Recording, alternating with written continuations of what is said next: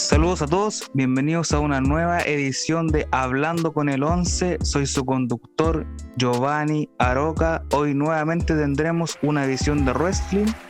Hoy con un doble review de dos muy buenos shows en lo que va de esta semana. Así que sin nada más que decir, ring the bell. Bueno, primero lo primero. El fin de semana recién pasado tuvimos un evento llamado Double or Nothing, que fue presentado por la empresa All Elite Wrestling, uno de los eventos, bueno, quizás eh, su evento más importante del año, eh, un evento que solamente por cartelera se podía decir que eclipsaba a las dos ediciones anteriores de este show. Pero bueno, ahora entrando un poco más a detalle, comenzó todo con el buy-in, como conoce esta empresa, el kickoff o su pre-show, teníamos a Serena Deeb enfrentándose a Riho por el título femenino de la NWA. Esta lucha es una muy buena lucha entre estas dos para dar como el puntapié a lo que ya sería de lleno más adelante el pay-per-view. Es una buena demostración de la calidad de ambas. Ambas son muy buenas competidoras.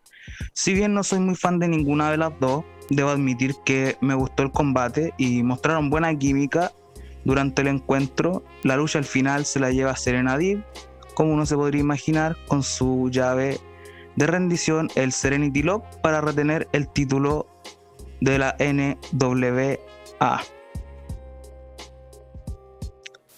Luego, entrando ya en el show, tenemos a Hangman Page enfrentándose a la máquina Cage, que todos hacían el chiste de Page versus Cage y no era gracioso.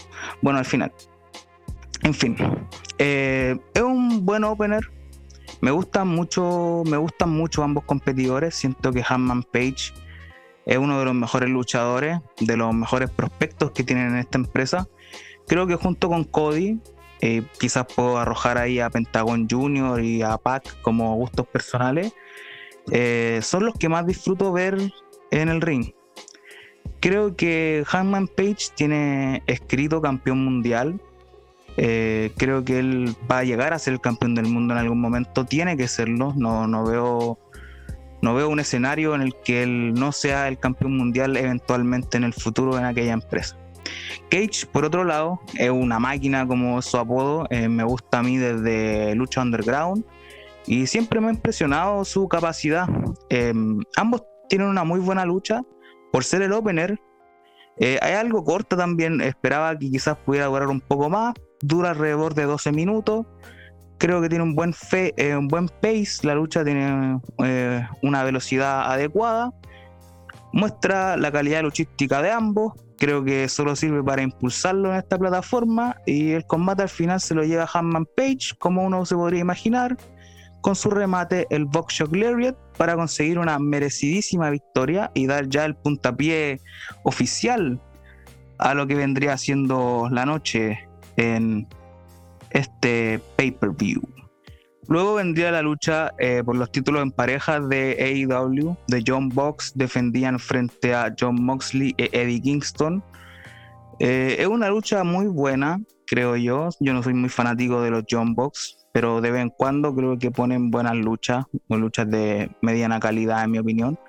Tampoco soy muy fan de Moxley porque creo que AEW ha, ha abusado mucho y ha dependido mucho de los gimmicks y de las luchas estilo hardcore, entre comillas, eh, para sobresalir. Eh, Eddie Kingston, por otra parte, yo encuentro que es un gran personaje, uno de mis favoritos también en AEW, creo que su personaje es muy bueno y también encuentro que es un muy buen luchador. El problema que tengo con esta lucha es su posición en la cartelera. Creo que si no iba a ser el opener, podría haber estado quizá un poco más adelante la cartelera, o sea, después la cartelera. Es una apreciación mía en realidad, pero fuera de eso lo encontré genial. Eh, me gustó como los faces se vieron bien y bueno, los Box luchando con, Jordan le, dan un toque bastante más interesante a su personaje de Hills eh, vanidoso eso me, me, agrada harto, me gusta esa evolución que han tenido en su personaje, creo que le ha hecho bien y es algo interesante. La lucha tuvo buena psicología, Moxley sangró, de hecho dio bastante de su sangre durante la lucha y eh, inevitablemente al final los John Box retienen tras aplicarle a el mismo Moxley un BTE Trigger para retener los títulos en parejas de AEW. Después vendría la Casino Battle Royal, que tendría como participantes a Jungle Boy, Christian, Matt Seidel, Park Warehouse Hobbs, Dustin Rhodes, Max Caster, Isaiah Cassidy, Matt Hardy, Preston Vance, Nick Komoroto, Serpentico, Griff Garrison, Brian Pillman Jr., Anthony Bowens, Colt Cabana, Penta, el Cero Miedo, aguante Penta el Cero Miedo, Evil 1, Mark Quinn, Aaron Solo, Lee Johnson y el Joker, el personaje misterioso, se puede decir, el último en entrar a la lucha, el debutante en la empresa Leo Rush. Es una lucha buena. Yo no soy muy fan, la verdad, de las batallas reales, a menos que sea la Royal Rumble, pero bueno, eso es, otra empresa. Creo que los competidores tuvieron todo su momento para brillar, pero en realidad de las personas que habían en la lucha, yo estaba solamente entre tres que podían ganar. Y bueno, Leo Rush como el último participante eh, de la lucha fue algo bastante sorpresivo. No me imaginé que íbamos a ver a Rush. Pero está bien, encuentro que Leo es un tremendo luchador. Espero verlo mucho más dentro de esta empresa. Y eso, espero verlo. Hay, varias luchas que me gustaría que Rush tuviera en, AEW. Luchas contra Pac o Rey Phoenix, creo que serían buenas luchas. Em, bueno, el final del combate nos lleva a los últimos dos que fueron eh, Jungle Boy enfrentándose a Christian Cage, el que eliminaba a su oponente ganaría la lucha. Y la gente estaba detrás de Jungle Boy, el favorito de todo al final gana, eh, al menos no es mi favorito, yo hubiera preferido que ganara Christian o, o Penta el Cero Miedo, pero bueno, incluso hasta Leo Rush hubiera sido interesante, pero Ganó Jungle Boy, el favorito de la gente, y consigue una oportunidad por el título de AEW. Después pasamos a la cuarta lucha de la noche, que vendría siendo Kobe Rhodes, que usó su, el apodo de su padre, eh, de American Dream, por una sola noche, para enfrentarse a Antonio Gogo, que venía supuestamente representando a Inglaterra o Reino Unido, una cosa, mm, básicamente podemos decir que es lo mismo. Es una lucha interesante, una interesante elección, eh, poner a Cody enfrentándose a Gogo. Creo que al ser un evento grande, uno puede esperar que Cody se enfrentara a un nombre grande, un nombre establecido, pero no fue así. Eh, Cody se enfrentó a Antonio Gogo, un luchador prácticamente nuevo, con solamente dos luchas en AEW, pero con un montón de potencial detrás. Eh, yo lo encuentro que tiene mucho potencial. La lucha no fue un clásico como el que Kobe tuvo con Dustin Rose en este mismo show hace dos años atrás, ni tampoco fue tan buena como la lucha que tuvo Cody contra Lance Archer en la edición del año pasado. Pero creo que sirvió para que Ogogo mostrara todo lo que puede hacer y mostrar que pertenece en la empresa. La lucha al final se la lleva Cody con un Dead Eye y le da una buena lucha a Gogo y lo, lo pone en una plataforma grande junto con él. Yo creo que de aquí Gogo en más va solamente ir hacia arriba si ya tuvo una lucha con un nombre establecido en la empresa y en el mundo de la lucha libre como lo es Cody Rhodes. Después tenemos la lucha por el título TNT Miro enfrentándose a Lance Archer defendiendo su título de TNT frente al Murder Hawk Lance Archer. Si uno ve Miro versus Lance Archer, creo que en el papel es la lucha menos interesante de todo el pay-per-view. Y no es porque esta sea mala, pero con lo sobrecargada o stack, como le dicen en inglés, que estaba la cartelera, uno pensaría que sería lo menos relevante de la noche, pero yo creo que ambos salieron a probar lo contrario, yo creo que se tienen que haber puesto como una meta salir a probar, que, no tienen que disminuirlo ni, ni, pasarles por encima, yo creo que los dos son muy buenos talentos y salieron a demostrar todo lo que tenían. Yo vi una lucha de dos monstruos, eh, muy físico el combate, ambos buscando derrocar al rival. Al final la lucha se la lleva Miro, dejando a Archer inconsciente con una su llave el game over y retiene el título de TNT, pero de pasada hace a ver súper fuerte a Archer. O sea, le da la victoria a Miro, pero tampoco disminuye a Archer y lo, deja también como un posible contendedor para que la rivalidad continúe también. Así que me, me gustó la fórmula de la lucha, creo que el final fue el correcto, el ganador fue el correcto. Obviamente Miro ganó el título solamente hace unas semanas atrás. Así que eh, esperemos qué es lo que puede hacer él con el título y que siga poniendo estas buenas actuaciones contra luchadores como Archer y contra muchos del mid-card de AEW porque tienen muy buenos talentos que podrían ir por ese título. Luego viene el título femenino de AEW, Britt Baker retando a Hikaru Shida. Es una muy buena lucha, creo yo. Estas dos competidoras son muy buenas. El combate parte lento, sí, pero fue tomando vuelo y forma a medida que pasaban los minutos. Britt Baker se ha establecido como la cara de la división femenina de AEW y mientras que Shida ha sido la gran campeona y ha tenido un reinado excelente de un año, más de un año, creo que la, cara obviamente ha sido Britt Baker y, y, Shida muchas veces se vio disminuida como que era eh, eh, el personaje como de apoyo, como la número dos, siendo que era la campeona, entonces igual ahí eh, son como la 1 y la 2 en, en la división femenina.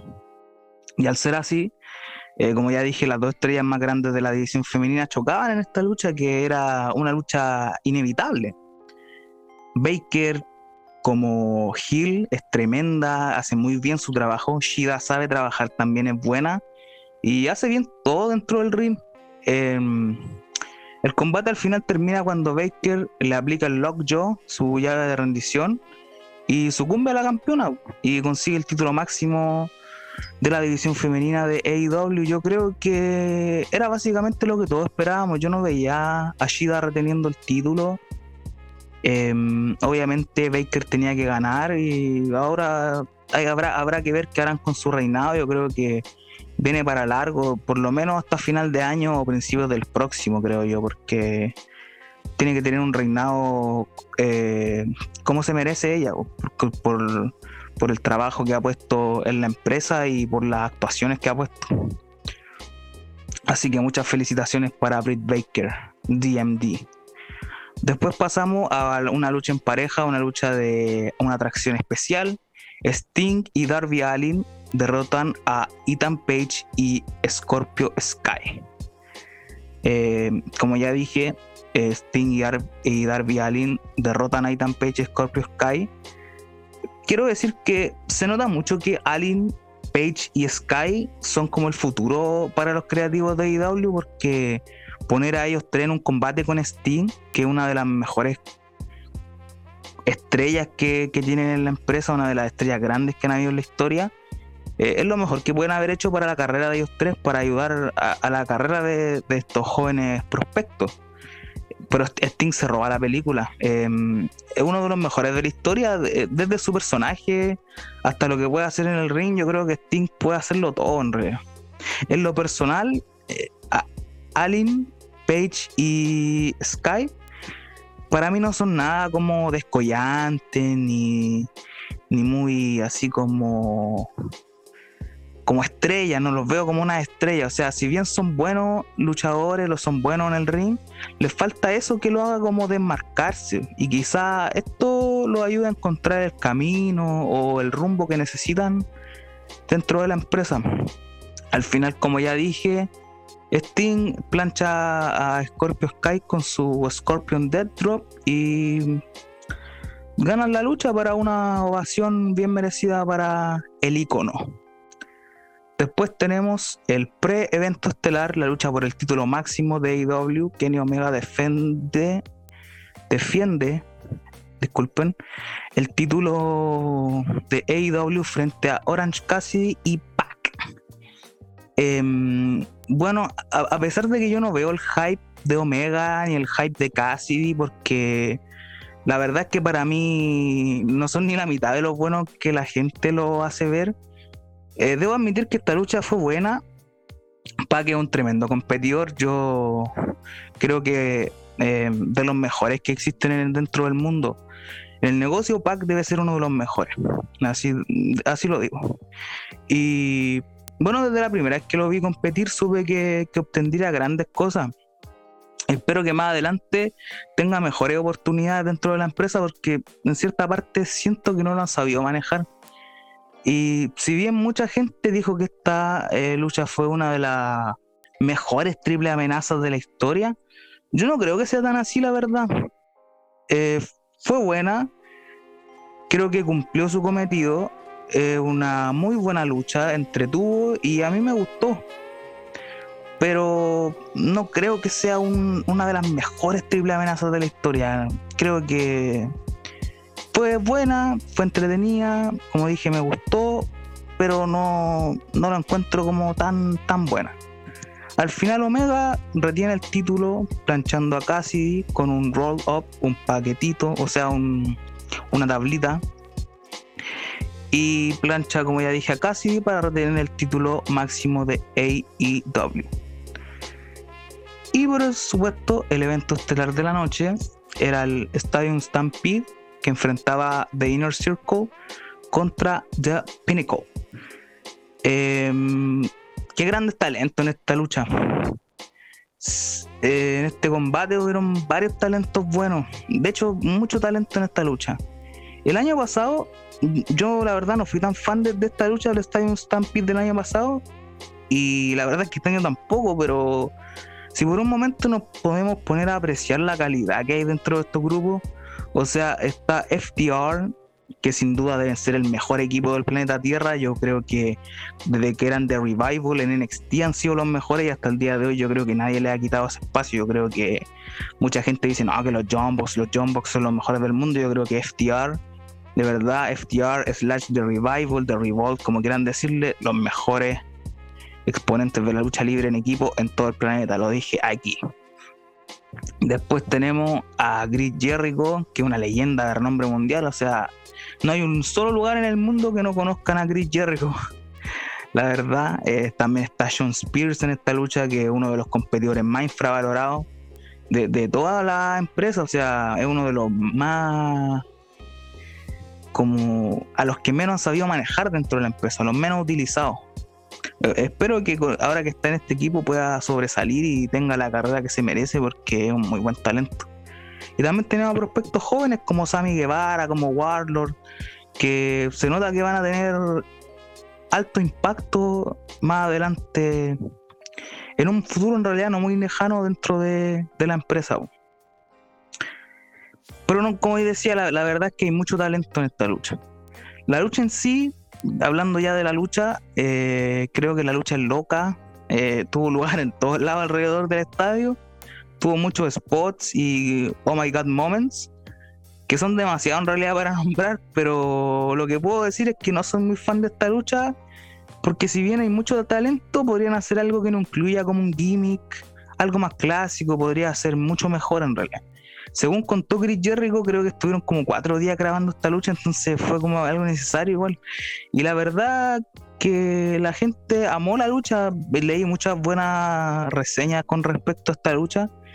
Eh, a mí lo personal, como ya dije, me gusta más lo clásico, no tan espotero, no tan oh my god moments me gusta más la lucha al rap de la lona y dentro del ring, pero bueno, al final, como dije, la gente le gustó y eso es lo importante. El combate se lo lleva The Inner Circle después de que Guevara le aplicara la Six Fairy Splash, su remate a Spears.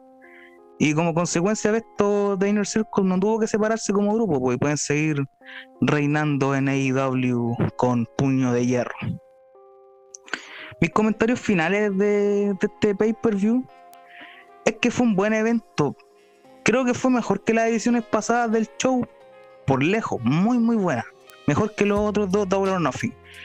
Y creo que para AEW es un gran evento en su historia porque no han tenido tantos pay-per-views tampoco. Quizás cerca de 10 o alrededor de eso, 10, 12 en estos momentos no estoy muy claro, pero más o menos alrededor de eso creo que han tenido en cuanto a pay-per-views. Y bueno, como dije, es un gran evento para ellos en su historia, pero para mí la verdad es que fue como un show más de los muchos que he visto y no me va a quedar en la mente grabado así como oh, Tower Nothing 2021, qué gran evento, no, pero fue algo bueno. Eh, habiendo dicho todo esto, creo que, como ya dije, un buen show. Eh, fue disfrutable y si no lo han visto, vayan a verlo y la van a pasar bien. Pero al menos para mí un clásico no fue.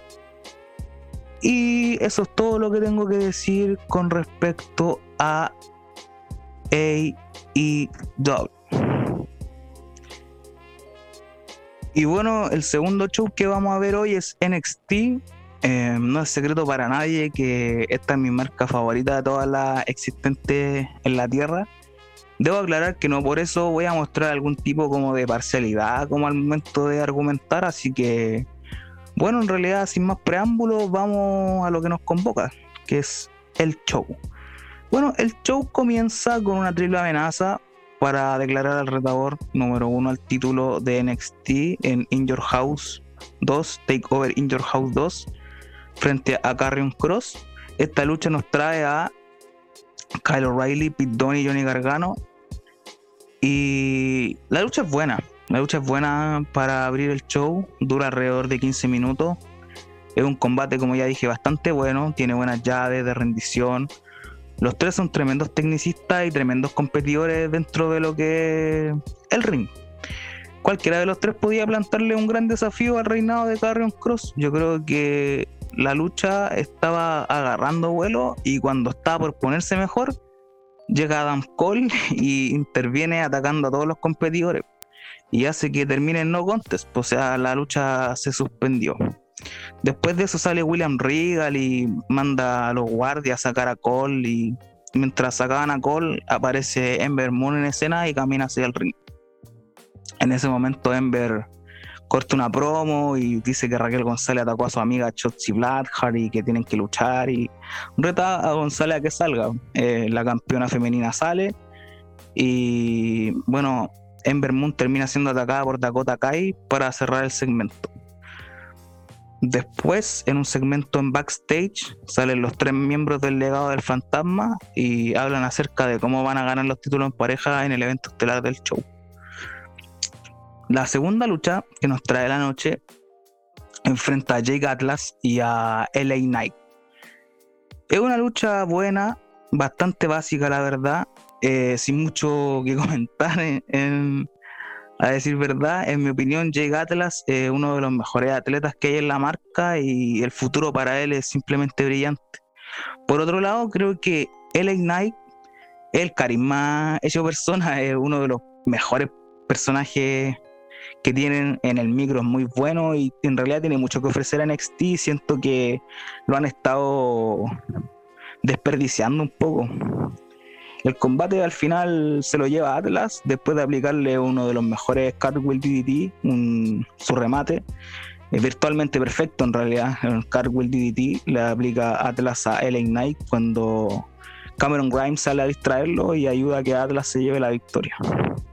Después de esta lucha, lo siguiente que viene es un segmento donde sale Adam Cole a cortar una promo hablando acerca de Carrion Cross y cómo es eh, sobrevalorado y que le han dado todo y, que NXT es de él y, él es NXT y un montón de cosas más.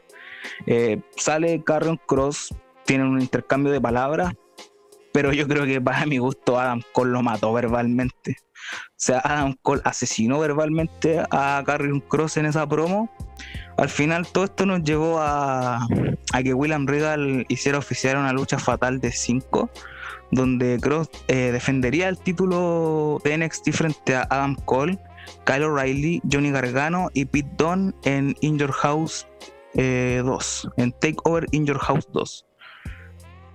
Después de eso, tenemos una entrevista donde Candice Ray y Indy Hardwell eh, avanzan un poco la historia de Hardwell con Loomis, cuando Indy Hardwell estaba escuchando una música triste de los años 80 y, Candy le quita los audífonos y le dice que, deje de pensar en Loomis y que tienen cosas mejores en las cuales pensar.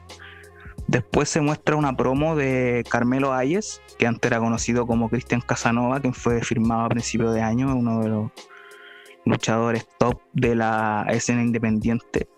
fue firmado y se anuncia que contestaría un reto abierto que lanzó Kushida por el título crucero, así que tendríamos esa lucha más adelante en el show. Después me una promo donde Saya Lee habla acerca de Mercedes Martínez y de cómo es que le va a ganar en Takeover in Your House 2. Ambas van a tener una lucha, lo cual me parece bastante interesante como propuesta para la cartelera. Así que voy a estar poniendo ojo a eso. Después sale Dexter Loomis en la escena en backstage llorando y recoge los audífonos que había dejado Indy y comienza a escuchar la misma canción que estaba escuchando ella. Y esto sirve para avanzar su historia con Hardwell y a mí en lo personal me gusta bastante, así que quiero ver a dónde va esto. Después tenemos la lucha por el título crucero. El reto abierto, Kushida defendiendo frente a Carmelo Hayes. Es una buena lucha, pero la verdad que tenía más expectativas considerando a los dos competidores. Creo que Hayes eh, dio una buena actuación, pero no puso esa performance que lo pusiera como en el mapa.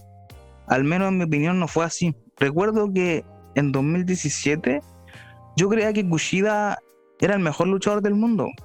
Y han pasado cuatro años y no ha cambiado mucho mi opinión, la verdad. Porque creo que uno de los mejores que existen, tú podés ponerlo contra cualquiera y, da buenas luchas. O sea, yo no he visto el NXT ni fuera, ni New Japan, ni, ni cuando lo vi en, la Copa del Mundo de What Culture Pro Wrestling.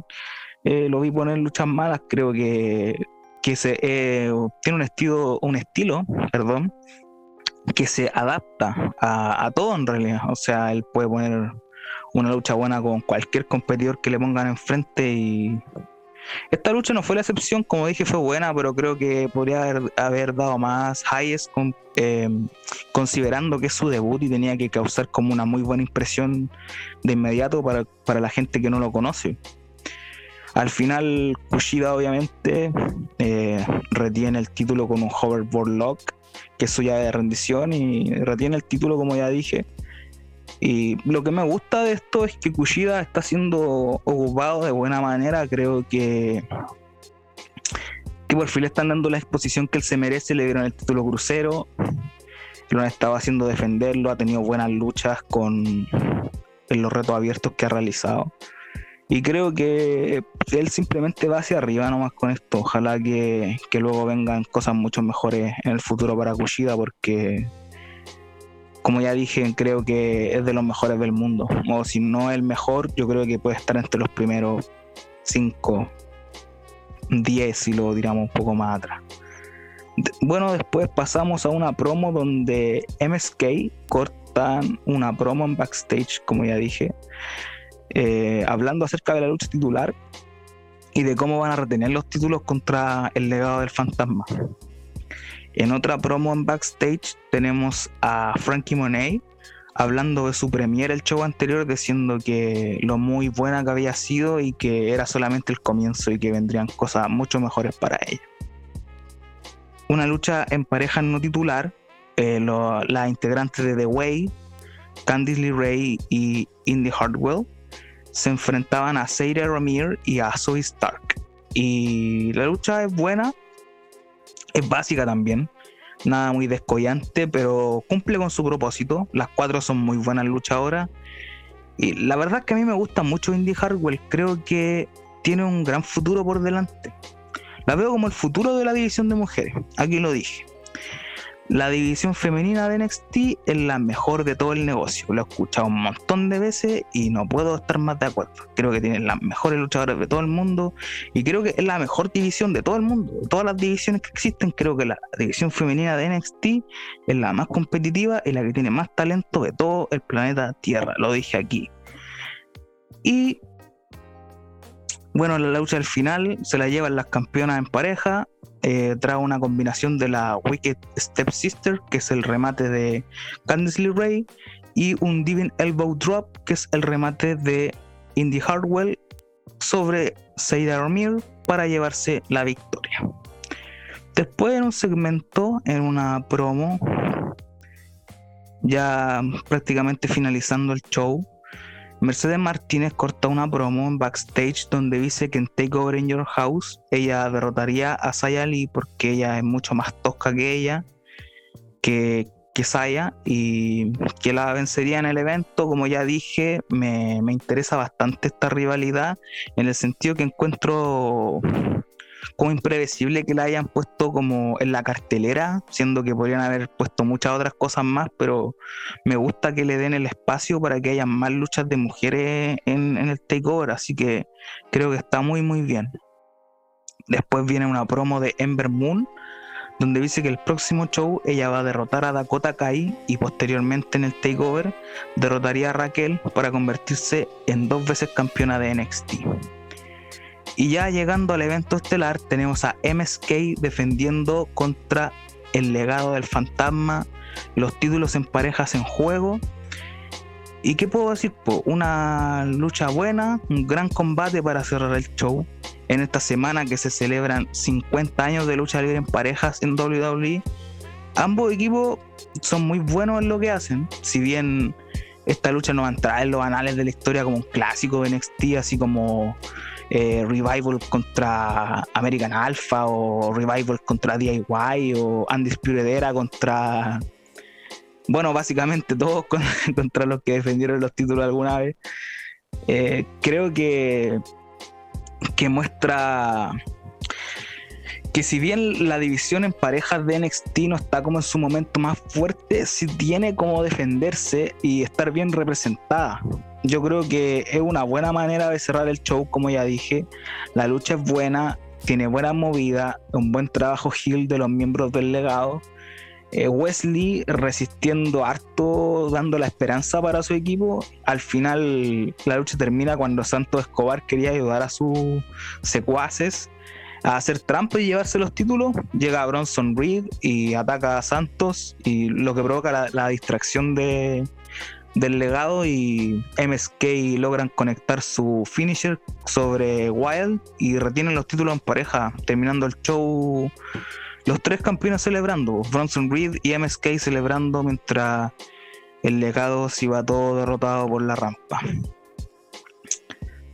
Mis comentarios finales del show son que si bien no es el show más fuerte que NXT ha presentado, este año y quizá un poco inferior a, los que han estado las semanas anteriores. Eh, tuvo buenos momentos, tuvo dos luchas titulares que cumplieron su objetivo, eh, luchas de showcase, entre comillas, eh, que ayudaron a avanzar la narrativa. Y si bien mucha gente no le gustó la decisión de, de poner la triple amenaza para luego hacer una lucha fatal de 5 en el takeover, a mí la verdad es que no me molesta. Creo que es una buena manera de crear intereses para el próximo evento, crear un interés, porque al final del día son cinco de los mejores que NXT tiene para ofrecer y sirve para avanzar la narrativa en el takeover que viene en agosto, porque todos sabemos que todo va a conducir allá.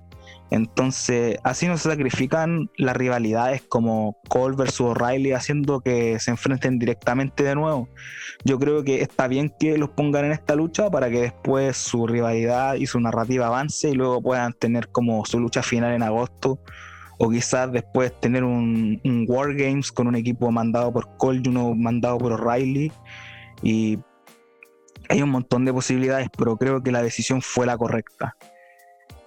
Y bueno, en fin, eh, creo que NXT logra su cometido en este show como lo hace cada semana y la verdad es que no puedo esperar para ver qué, qué nos trae en el próximo show, que es el Go Home Show de, del Takeover in Your House 2. Así que bueno familia, amigos, mi gente, a todas las personas que me escucharon, quiero darle muchas gracias y espero que lo hayan pasado igual de bien que yo. Cuídense mucho y eso, harta salud para todos. Arriba los que luchan. Chau, chau, chau.